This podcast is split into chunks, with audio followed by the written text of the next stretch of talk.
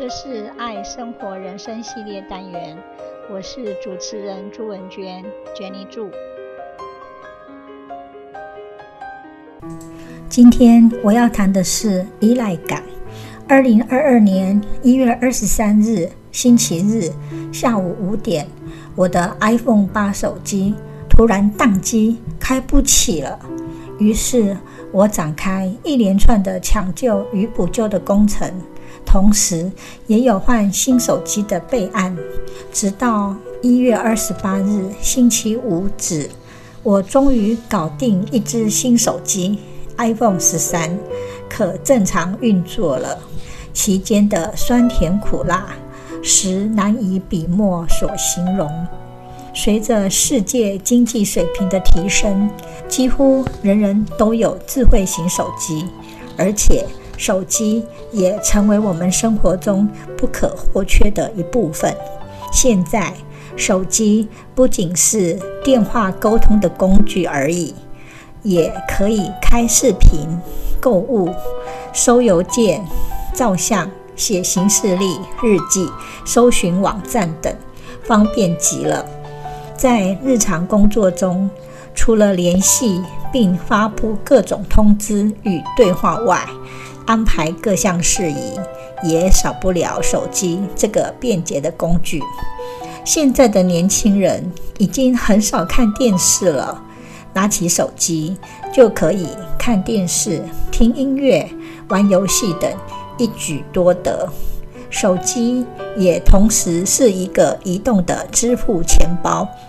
出门我们可以不带现金钱包，但一定要有手机。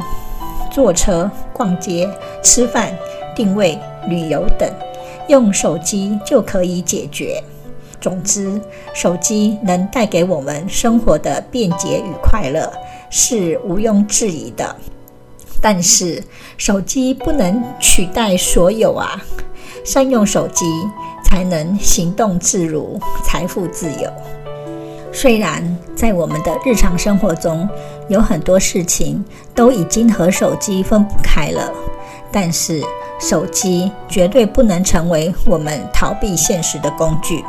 如今，宅男宅女越来越多，以前都要出门与人交际、买东西、吃饭等，现在手机的购物 APP、外送 APP 就可以全部搞定。大家变成了都在虚拟世界中生活与生存了。当然，透过手机可以有各种的学习与培训，但是人与人的接触反而少了，人际互动变差，着实不是社会文明的进步。手机取代了有线电视台，取代了电视，取代了 MP3。取代了相机，也取代了电脑。举凡收发邮件、编辑视频、图片、写文章、发数据等众多的功能，看电视连续剧、看电影、听音乐、照相、录影等，一机都可搞定。手机也取代了名片，取代了聚会。透过加入 LINE 好友。天南地北的人都可以聊得火热，手机亦取代了报纸、银行、钞票及图书。要到哪里？手机叫车，看 Google 地图，世界发生的大小事，看手机新闻。手机内的网络银行能开户、存钱、转账、汇款、刷卡。想看什么书，点开阅读软体。即可读到电子书，不用去实体书店了。一手机就是一世界，依赖手机，所有人事物都通，真的挡也挡不了。可想而知，手机宕机开不起是多么严重的事啊！但是话说回来，手机仅只是我们在历史长河中的一个发明而已。不是我们生活的全部啊！放下手机，一样可以拥抱自然，享受生命的。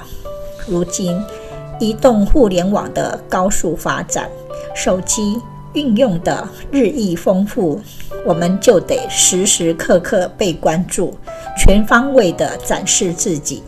二十四小时手机不能关赖的讯息要秒回，Facebook 和 Instagram 也要随时更新，不能断网，不能停机，必须二十四小时连线，处处 stand by，随口随到。所有丢下手机而错过的热点、漏掉的暗赞，都会成为错过。如此紧凑，谁敢轻易离开手机呢？我们的生活是被手机改善了，还是被手机控制了呢？手机只是工具，我们才是主人呐、别让手机喧宾夺主，成为我们的主人了。有没有仔细想过？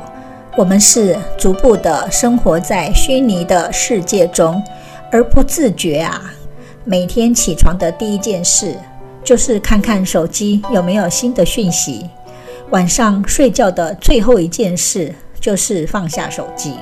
我们无时无刻都不时的在滑手机，坐车、上班、吃饭、逛街、走路，也都拿着手机在滑。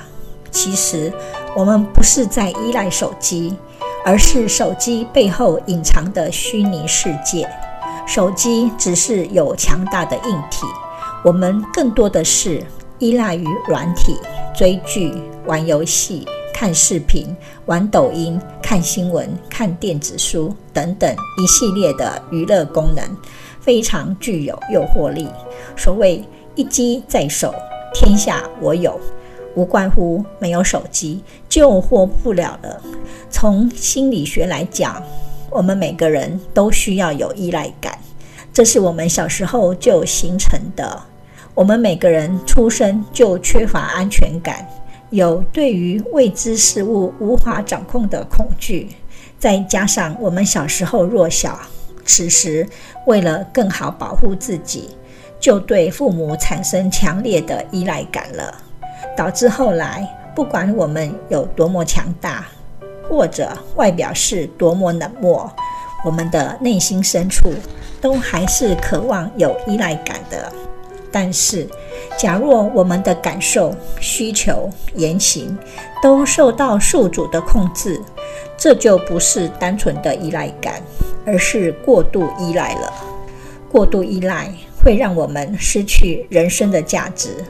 我们会伤心、孤独与寂寞，内心空虚又害怕，欲望无法满足，无法自理，且心理失调。